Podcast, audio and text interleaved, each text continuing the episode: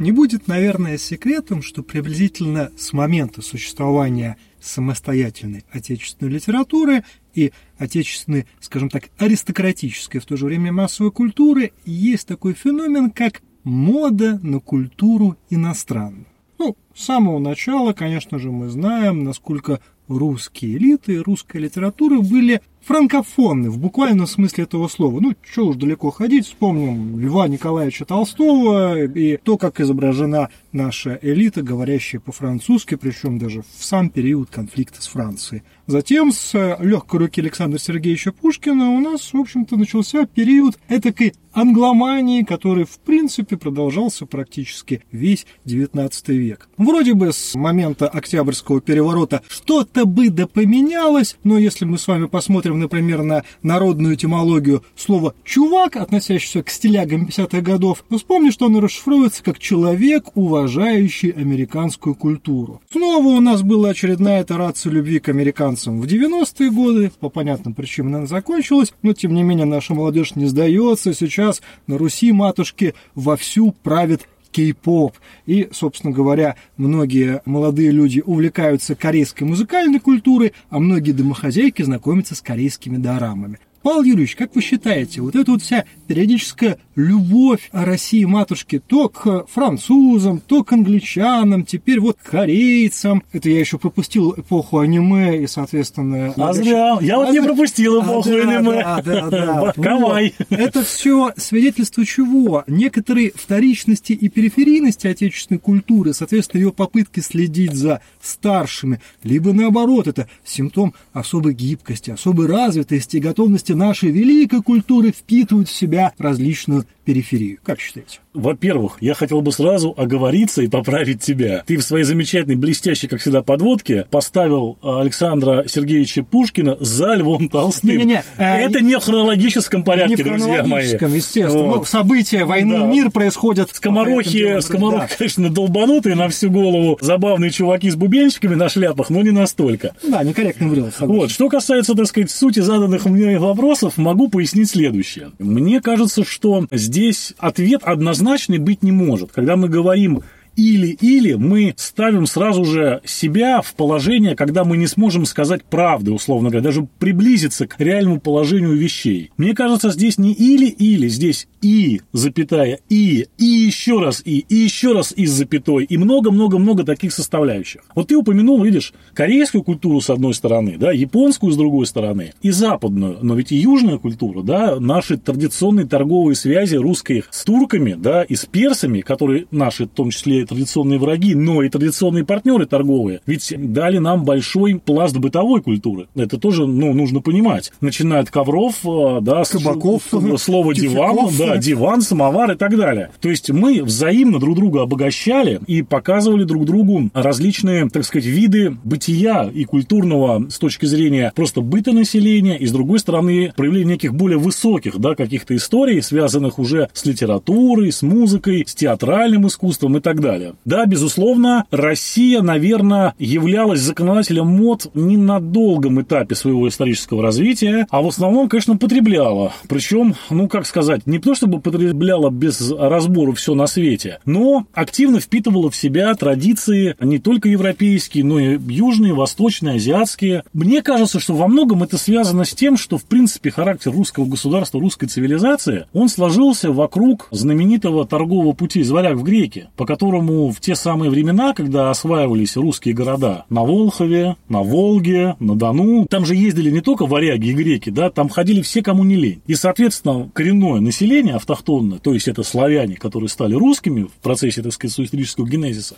они впитывали от всех понемножечку, брали что-то лучшее, так сказать, что-то более удобное для себя. И в итоге появилось вот это, мне кажется, достаточно ценное качество нашего народа, как ты правильно упомянул, это открытость ко всему новому, в том числе иноземному, чтобы, так сказать, посмотреть, примерить, перешить и носить. Ну да, мы с тобой, кстати, в разговоре о русской кухне, о российской популярной кухне говорили о том, что шаверма и суши... Они Это русская национальная еда уже, да? Русская национальная еду и не вызывают удивления, отвращения. И более того, давай будем откровенны, те суши, которые вы съедите в России и в Японии, все-таки два разных продукта, ровно как и какой-нибудь ближневосточный кебаб вас сильно удивит, в отличие от той самой петербургской шавермы. Но, в принципе, мы можем сказать, что русская культура, она какое-то влияние на западную оказывает. Ну, безусловно. В общем-то, стандартный набор Толстоевский, на самом деле Станиславский, в общем-то, знакомство с творчеством Эйзенштейна и других советских Я, кстати, извини, угу. добавлю обязательно, что и современная русская культура, она в некоторых ее проявлениях вполне себе ценится на Западе, да, то есть наши оперные певцы, они востребованы, балет по-прежнему и руководители ансамблей классической музыки, которые регулярно выезжают и дирижируют на Западе, то есть вся вот эта вот культура, она вполне себе и на данный момент, то есть мы здесь не потеряли компетенции, скажем так. Ну чего ж греха таить, тату, в конце концов, вполне себе была история. Вы про группу с... или про мои протаки сейчас, я великолепные, про, да? Я, я, я про группу. Ну, кстати говоря, я как человек, который периодически совершает такие культурологические походы в американское интернет-пространство, вижу по поводу протоков, что там, в общем-то, вполне себе представляют, что такое русский криминальный тату-стиль, и время от времени кто-то пытается вполне себе что-то такое изобразить. В общем-то, ничего хорошего, наверное, именно в этом нет, но тем не менее. Тогда можем ли мы, например, говорить, ну сейчас, знаешь, так расправим плечи и скажем, что это все показатель того, что российская культура, русская культура, она как раз в числе передовых и занимается постоянным международным обменом. Да, можем. Я считаю, что можем, потому что вообще, в принципе, вот если мы фиксируем, условно говоря, осень 2023 года, то мы должны понимать, что несмотря на все перипетии последних там пары лет, мы живем в эпоху интернета. И для распространения культуры сейчас, для ее потребления и распространения, в общем, человеку нужен только смартфон, по большому счету. И многие этим пользуются, и сами потребляют различный контент. Ну, культура сейчас выражена через контент. И э, сами производят, что могут, как могут и как умеют. Поэтому вот этот вот обмен, он идет постоянно. Он идет постоянно между и институциями, и рядовыми гражданами. То есть мы живем уже в такую действительно постинформационную эпоху. Не уверен, что правильно, конечно, это определение сейчас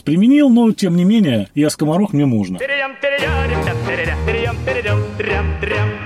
Хорошо, а смотри, какой интересный момент. Если мы посмотрим на 18-19 и значительную часть 20 века, мы увидим, что, в общем-то, русская культура непрерывно развивается в контексте общеевропейской, ну, глобально европейской, так скажем, включая и США, включая Латинскую да, Америку давай. и все прочее. При этом, естественно, в силу миграционных процессов, в силу геополитических процессов, в силу недавних событий, у нас все большую роль начинает играть восточный компонент. Ты справедливо заметил, что у нас есть большой опыт абсорбции и турецких, и персидских, и там кавказских, закавказских элементов, но, тем не менее, тот объем, который стала азиатская культура в самых разных ее проявлениях играть в последнее время, он значительно больше, чем вот это было на протяжении предыдущих, например, 100 лет. Не получится ли так, что вот по мере вот этого развития нашей культуры, через какое-то время уже нельзя будет сказать, что русская культура – это часть европейского культурного пространства, а это, например, евразийская некая отдельная история, которая настолько же европейская, насколько японская культура на самом деле подвержена вестернизации. А так скажи мне, пожалуйста, а европейская культура, она сейчас не евразийская в самом широком смысле? Европейская культура сейчас, на данный момент, не получила ли достаточное влияние от арабской культуры, с той же самой Юго-Восточной Азии, та же Япония, та же Корея, тот же Вьетнам, тот же Китай? Нет, все то же самое. Иммиграционные процессы и глобальное информационное поле точно так же влияют и на французскую культуру, и на германскую культуру, и на итальянскую, и английскую, и так далее, и так далее. То есть в этом смысле мы также продолжаем следовать в ключе общей европейской культуры. Мы точно так же, как и европейцы, которые в свое время вполне себе нормально впитывали различного рода сказать, тенденции, веяния. Любые тенденции, да, и сейчас впитывать продолжают ровно как и мы. И там, и здесь, исходя из национальных особенностей народа, происходит некое преломление, некая творческая переработка, как это у нас происходит, как это происходит у них. Я не вижу здесь какой-то особой разницы между современной культурой в России, современной культурой во Франции, современной культурой в том же Китае и в той же Японии, и у нас. Понятно, что есть где-то национальные особенности, которые никуда не деть никогда, это факт. Но вместе с тем общая масса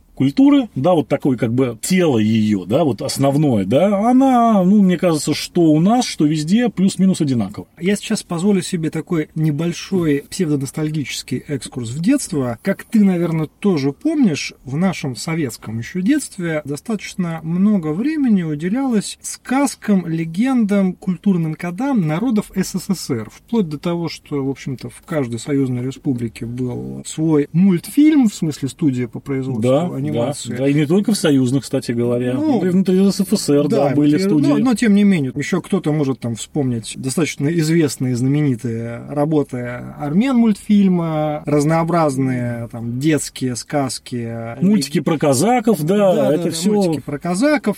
Казахи и узбеки снимали, в общем-то, достаточно много в советское время mm-hmm. про историю своих народов. Когда Советский Союз распался и, собственно говоря, Российская Федерация стала себя изображать не только как наследника Советского Союза, но и как продолжателя той самой предыдущей России, был некоторый такой корен в русскость, что называется. Ну, мы прекрасно знаем, это уже даже не трилогия, не пенталогия, уже не знаю, сколько там серий в мультфильмах про богатырей, собственно вот этот образ русских витязей и все прочее. Сейчас же, на самом деле, если мы будем продолжать вот эту линию с азиатизацией, тут без какого-то пренебрежения, но факт остается фактом, российской культуры, ровно так же, как это происходит, например, с европейской, не выйдет ли так, что нам на самом деле на каком-то этапе снова надо будет повторить тот опыт, который э, уже был в Советском Союзе. То есть очень активно знакомить детей, основную массу, не только с русскими былинами и сказками, и не только, например, с якутскими, что логично, потому что там та же Якутия часть России, а еще, например, с бенгальскими сказками, с арабскими сказками, с корейскими сказками и все прочее. И не будет ли тут вот этой традиционной проблемы, когда, что называется, глубинный народ станет массово рожать недовольство? Интересно. Раньше, когда мы учились, у нас там сказки были про Аленушку, там, трех богатырей и все прочее, а теперь надо про Хонгельдона изучать. Что ж такое православное творится к топору? Интересный вопрос, конечно. С одной стороны, в том, чтобы изучить что-то э, со стороны, даже фольклор других народов, которые так или иначе там нас окружают все плотнее и плотнее, или наоборот там живут э, все дружнее и дружнее внутри нашей страны, ну, я, наверное, в этом ничего плохого не увижу. А с другой стороны, конечно, как бы не получилась такая ситуация, что не по Хуану Самбрера, да, потому что все-таки надо понимать, что национальный фольклор фольклор может остаться в другой нации абсолютно непонятым и требовать какого-то вообще досконального объяснения. Почему? Потому что мы не в контексте. Поэтому здесь, конечно, нужно будет очень внимательно взвешивать, что, кому и чего мы показываем, как мы что изучаем, чтобы действительно, как ты правильно заметил, да, так сказать, у нас не расчесывать себе Хангельдона, да, вот этого самого корейского. Ну, смотри, вот, например, в американской культуре Покахонтас является, что называется, теперь уже базовым элементом детской мемосферы. Это прекрасно. Что логично. Да.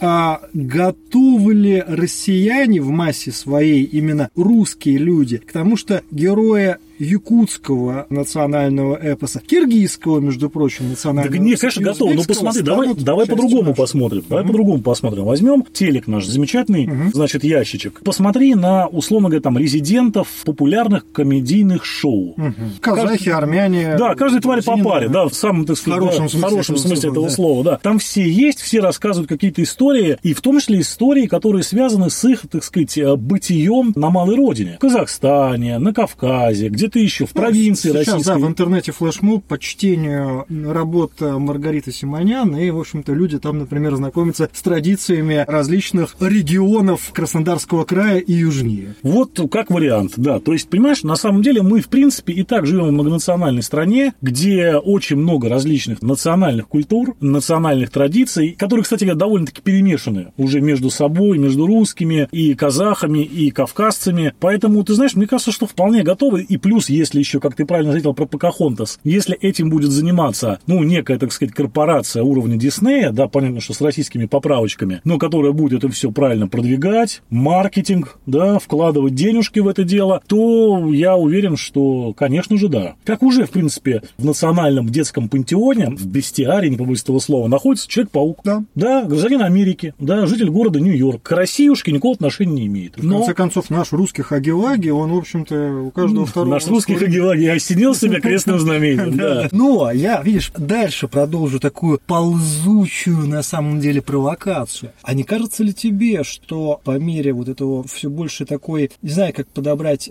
термин, мультикультурной интеграции отечественной культуры, может произойти ситуация, когда российская культура в меньшей степени будет европейская, чем азиатская. Это, опять же, без какого-то пренебрежения к азиатской культуре, потому что мы понимаем, что определенные азиатские культуры на тысячелетия старше русской. Но вот в какой-то момент, э, мы с тобой, кстати, за кадром часто говорим про, там, про Ардуси, э, вот этот популярный... Э, мем нулевых, да. Да, мем нулевых. Вот не произойдет ли формирование вот той самой Ардуси, когда ключевым героем российского пантеона станут Чингисхан и Субэдэ и Богатур? Соответственно, русских богатырей придется, ну так, немножко так на обочину, Друг знаешь, мой, Калилаву. вполне себе возможно, потому что ведь это зависит от чего? А во многом зависит от потребителей. Нам с тобой, например, там Чингисхан, как национальный герой, не очень интересен. А в Бурятии, наверное, уже другая ситуация. С точки зрения переезжающих сюда казахов, например, киргизов в Россию, ну, вполне заходят. Они с собой берут и, так сказать, свой эпос Манас, я про киргизов, берут с собой и Чингисхана, и Золотую Орду, и Белую Орду, и все у них нормально, понимаешь? Это, в принципе, часть их национальной культуры, часть их национальной истории. Поэтому, да, если будет у нас становиться все больше и больше в процентном отношении населения а, мусульман, выходцев из Средней Азии, то, конечно, будут заходить и эти сюжеты. Обрати внимание, что у нас, а, кстати говоря, пока еще не то чтобы сильно массово, но потихонечку начинают делаться и мультики специальные, и газеты выходить, выпускаться, и огромное количество уж на Ютубе вообще, я молчу, там огромный пласт различных каналов на разных языках, которые, да, вот вещают внутри России вот на такую вот аудиторию, да, на мигрантов, которые к нам переезжают последние там года и оседают у нас. Ну, то есть это, как тебе сказать, это такая вот э, ситуация, связанная с реальностью населения, которое на территории укоренилось. Из таких вот тоже ярких примеров вспомни, пожалуйста, что в Москве, по-моему, вещает радио Кавказ, да, или что-то подобное, где транслируют прямо вот на FM-волнах, транслируют новости определенные и музыку именно регионов восточных, да, Средняя Азия и Кавказ, Закавказье.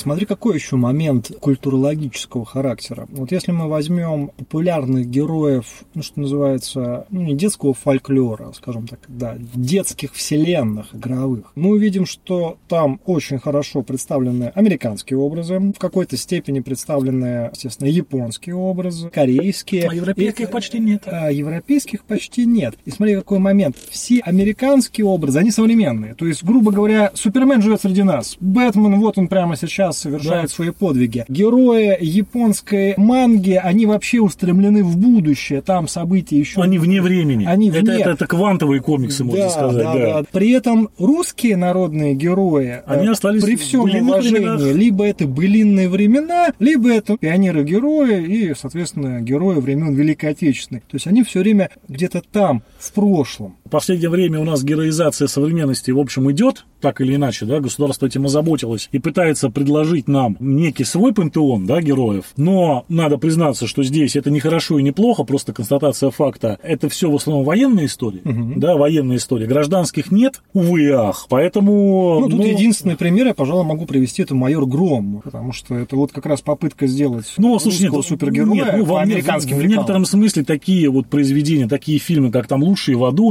нашумевший, да, угу. Пригожинский фильм, это тоже попытка героизации да, вот современного богатыря, да, современного богатыря из ЧВК, который, значит, приходит и решает вопросики. То есть, по большому счету, безусловно, да, государство пытается каким-то образом здесь играть на этом поле, но вот как получается, странно, ну, пока не получается. очень, нам мне кажется. Давай честно, очень популярным героем массовой современной русской культуры был герой фильмов «Брат 1», «Брат 2». По понятным причинам сейчас, в общем-то, мы видим мемы, которые стремительно расползаются по интернету, этот герой выпадает из современной повестки. По понятным причинам, некогда популярный герой, благодаря которым совершилась не одна и даже не две избирательных кампаний, Штирлиц, он, в общем-то, перетек в плоскость анекдотов, а сейчас современному поколению, ну, его на Штирлица уже не купишь. Слушай, я, честно говоря, скажу тебе, что не я, я и с Багровым до Данилой не соглашусь, как с героем, да, поколения, потому что даже когда эти фильмы, особенно «Брат один» и «Чё говорить», это гениальный фильм Балабанова, когда он вышел, а, он, конечно, произвел фурор, но он произвел фурор почему? Потому что на фоне всего остального, не побоюсь этого слова, дерьмища, которое снимали в конце и в середине 90-х в нашей стране, вот массовое кино, да, то, что снял Балабанов, это был действительно выстрел, это было, ну, это супер, это было шедеврально. Но, с другой стороны, после этого вышло много русских хороших фильмов. Поменялась ситуация полностью, да, то есть все-таки Данила Багров как герой, это герой вот такой сентимент. Да, это такой вот как бы герой, остановись мгновение, ты прекрасно, да, скажем так. Ровно как и персонажи сериала «Бандитский Петербург», который был сверхпопулярен. Или первые сезоны, мы вспомним, давайте, «Улицы разбитых фонарей». Это все действительно было сверхпопулярно и сверхинтересно. Но это, говорю, вот сиюминутный момент. Нет, к сожалению, сейчас, на мой взгляд, таких вот мощных отечественных образов, как те же самые там известные герои войны, которых нам еще с тобой вот в школе рассказывали, там, условно говоря, да, там матросов, Гастелло и так далее. Нет никаких героев в смысле таких вот не привязанных к чему-то конкретному, некого собирательного, вот как вот этого богатырского образа. Его тоже нету сейчас. Ну, даже как банальный дядя Степа в своем... Да, милиционер, да. Вот хорошие, шикарные были стихи на Михалкова, но сейчас, понимаешь, ну, банально, как бы глупо на этом примере воспитывать современное поколение по понятным причинам. Соответственно, дорогие слушатели-подписчики, вот вопрос. Могли бы вы сейчас назвать кого-то, может быть, мы с Павлом очень просто ошибаемся, на самом деле, ну, не владеем материалом, а на самом-то деле в современной отечественной культуре есть отличные примеры национального производства, ну или импортозамещения суперменов и бэтменов, про которые можно было бы сказать,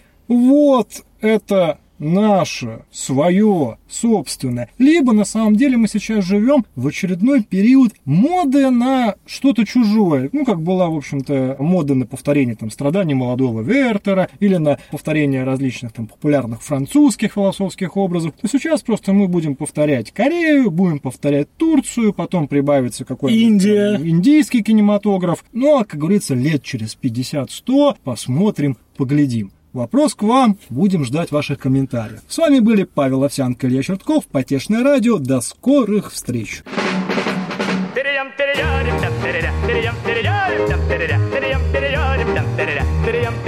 Thank you.